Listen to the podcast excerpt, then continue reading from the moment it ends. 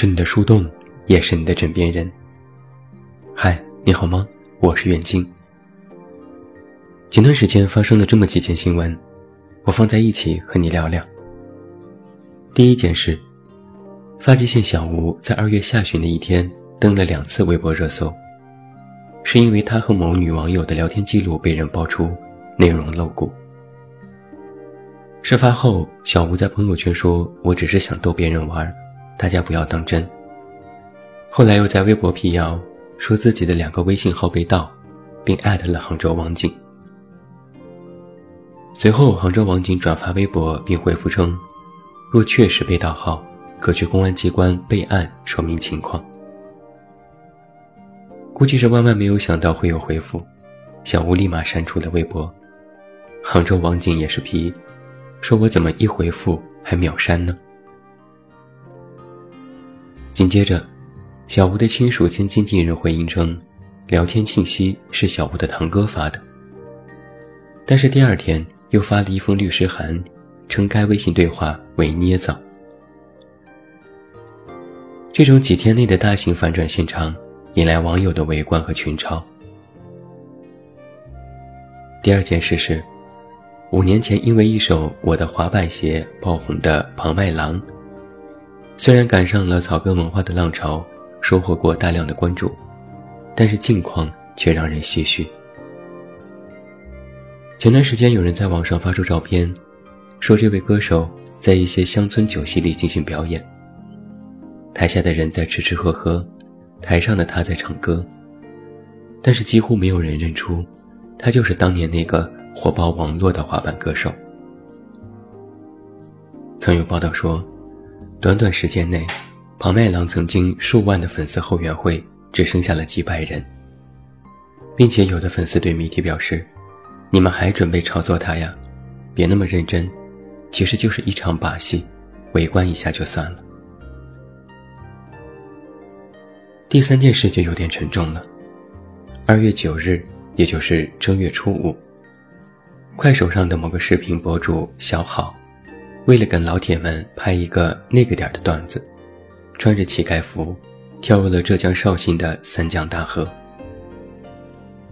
在他旁边协助拍摄的同乡，很快发现入水后的小号情况不对，赶紧在路人的帮助下将其捞出，才发现河水其实很浅，小号因为头部处理受伤，抢救无效身亡。我看了一些这些新闻下的评论。很多人都说现在的网红真是无下限、辣眼睛。然而在现实当中，又有太多人为了红搏出位。但是无论是围观网友或者当事人，是不是对网红有什么误解？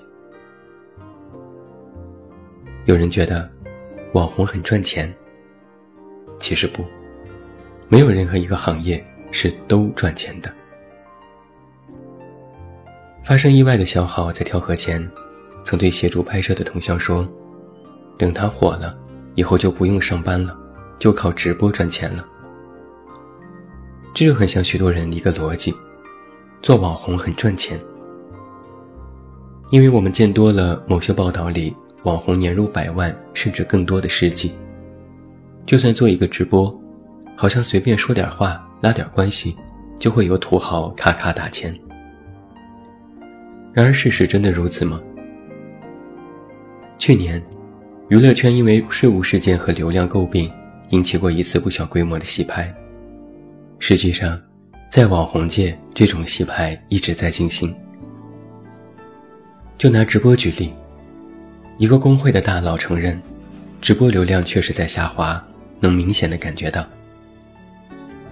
随着自媒体进入后半场，头部资源更加聚拢。散户愈加举步维艰，挣钱的永远都是那些大号，剩余的，连分点钱的残渣估计还没有做到，就要被残忍的淘汰。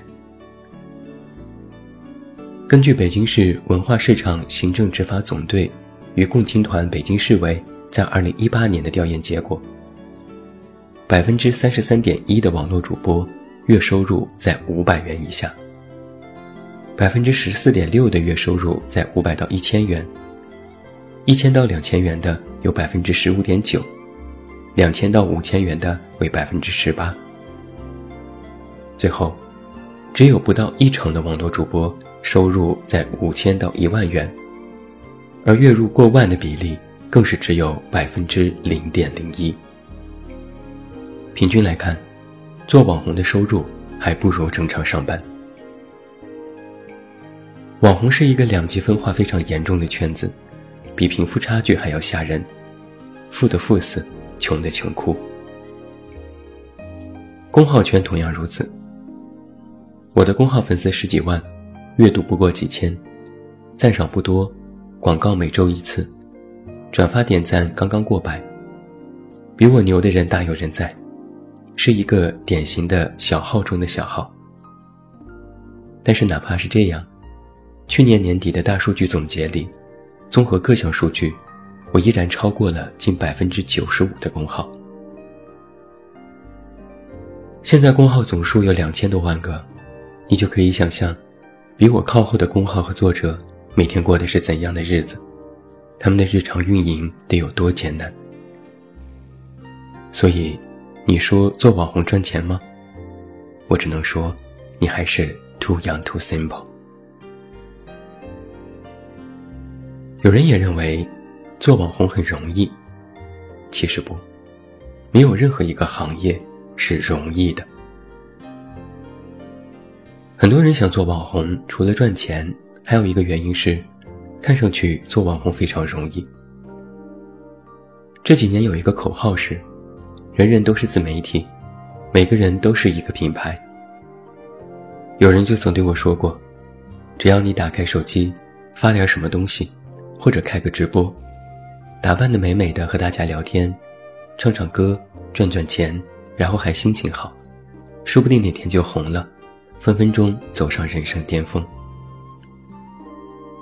话说得容易，说不定哪天就红了，但是没人敢保证，这个哪天究竟是何年何月。我所见过的网红里，能够红到现在的，没有一个是容易的。之前我结识了抖音上一个非常红的舞蹈团成员，他坦言自己非常辛苦，除了要剪辑音乐、排练动作，还要进行大量的学习，才能保证日常的产出。他说自己以前没拍抖音前，随便教一教别人跳舞也可以赚钱。现在拍了抖音，每天要自己练舞四五个小时，还要学习视频剪辑，几乎天天忙到深夜。观众看到的自在和轻松，都是镜头背后的长期准备和酝酿。任何你看到的轻而易举，背后都是付出。更重要的，做一个网红，焦虑要远远大于普通人。去年有一份自媒体职业调查，在焦虑选项当中，超过百分之九十的人表示自己有过度焦虑，需要依靠药物来帮助入眠。网红不是铁饭碗，没有退休金，他们靠的就是即时收入。虽然看似比普通薪资要高，但却不是一个长期保障。干一天活拿一天钱，今天不干活就没有钱。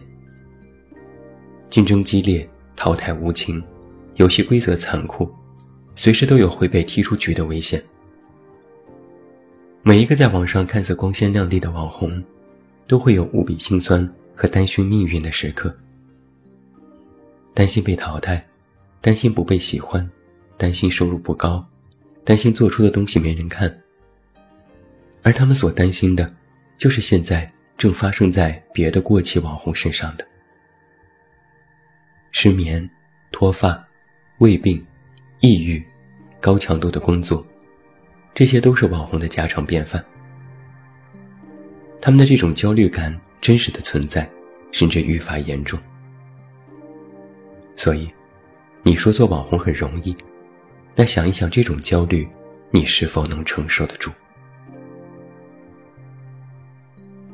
也有人说了，网红都是垃圾。其实不，网红不给博眼球背锅。从去年到今年，有一类文章非常流行，题目就很惊悚：“网红毁掉中国年轻人。”在这些文章里列举出了许多之前发生的事例，有些主播在直播里篡改国歌，调侃南京大屠杀，披国旗作秀等等，让人心生反感。但是这些人称得上是网红吗？或许他很有关注量，也有粉丝群。但是在我看来，这些不过是披着网红这个称号哗众取宠的垃圾人。网红之所以被人诟病，就是因为这些靠下作手段博眼球的人。他们不能称之为是网红，他们只能说是太想红，想红到连底线和原则都守不住了。这个时代，秀自己是一件很容易的事情。但是如何秀自己，却是一个个人选择问题。想要秀自己很简单，只要你有网络，有一台手机或者是电脑，你都不用多么高大上，不用活得多精致，你拍个视频或者是什么一上传，就是做了自媒体。但是如何去秀，却能够体现一个人的素质、修养、三观。有的人就会觉得越 low 越好。他们认为众人皆屌丝，只有 low 才是吸金法宝。也有人觉得网红只要幽默、有趣、逗逼就可以，没有多么高大上的价值，大家开心就好。但是，有趣不是恶趣味。那些跳河的、吃虫子的、电钻吃玉米的，有什么趣味可言？无非是为了吸引眼球做出的无下限行为。博取了一时的关注，但是你说他是网红，我第一个就不同意。不知道你最近有没有注意某些大号齐刷刷的开始给抖音做好评？不管是什么话题，都会引出抖音中一些温暖和正能量的视频，引导大家更多的去关注正面积极的东西。我不知道这是否是抖音的一次营销。但是引导大家积极正面这个方向是正确的。网络是有大数据算法的，你爱看那些博出位的视频，看过一次两次，那么大数据就会帮你记下你的喜好，以后就会频繁的给你推送同类视频。真的是用科学验证了那句话：你是什么样的人，你看到的就是什么。所以我说啊。网红还真不是人人都能当的。我看到网上有一条关于小吴事件的评论，他是这样说的：他对自己的定位太不清晰了，这不仅源于他本身的认知，更归咎于大部分网友的无脑吹捧。说到底，他对自己的认知都已经扭曲了。截图当中的语气无一不饱含着自大、骄傲，女性在他面前毫无尊严。他是真的把自己当成众星拱月的天之骄子了吗？我也看到了许多网友的群嘲，有的说他是真的把自己当明星了，还有经纪人。有的在问，这种人是怎么哄起来的？还有的也说了一个真相，真觉得大家都是喜欢他才关注他的吗？不过是看个热闹，看个跳梁小丑，好吧。很多人想当网红，是觉得没有门槛。但是恰恰相反，网红的门槛非常高，是典型的宽进严出。所谓宽进，就是你有做网红的机会，只要你想，那么你就去做，做不做得成另当别论。但做网红不是高考，不需要面试，入场几乎没有限制。而严出，就是。你能不能做得了网红？你对这个职业有没有一个正确的认知？你对自我有没有一个规划？人人都可进场，但守得住的不过其中一二。想做网红的门槛很低，但要做成网红却需要付出很多。只是他没有一个入场标准，所以一股脑涌入的人太多，滥竽充数者太多，拉低了网红品质的平均值。很多人还有一个大众心理是：我工作不好，受不了约束，做网红自由。然而真相是，一旦你选择给自己打工，那么你其实需要更加高度的自律和自我约束。有的人连基本的工作都做不好，早晨起不来，工作拖延症，现在又想靠做自媒体翻身，几乎就是天方夜谭。网红算是一个公众人物，会起到引领作用。它应该和其他的文艺形式一样，不管你的表现形式如何，最终都是要给予人们思考和体会，呈现正面积极的引导作用。最不济也是要陪伴别人和打发时光的。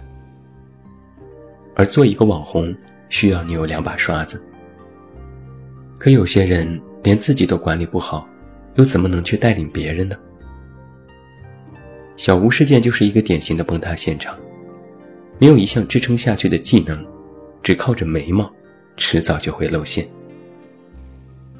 而这种人，不能算是网红，只能说是网风，吹一吹就散了。最重要的是，做网红不是捷径，它压根儿就不是你渴望成功并想通往成功的捷径。一个自媒体人。初心一定是要想分享些什么，想要传播些什么，但不能以牟利和我要成功为目的，不然心态就会慢慢的发生变化。要知道，觉得这个世界上有什么成功捷径，并且一直在试图寻找捷径的人，一般都没有什么好下场，最终只能被迫又做回一个普通人，而主动选择做一个普通人。和最后不得不做一个普通人是两码事。那么，在今天节目的最后，再来思考一个问题：做一个普通人，真的不好吗？祝你晚安，有一个好梦。不要忘记来到微信公号“这么远那么近”进行关注，每天晚上陪你入睡，等你到来。我是远近，我们。明天再见。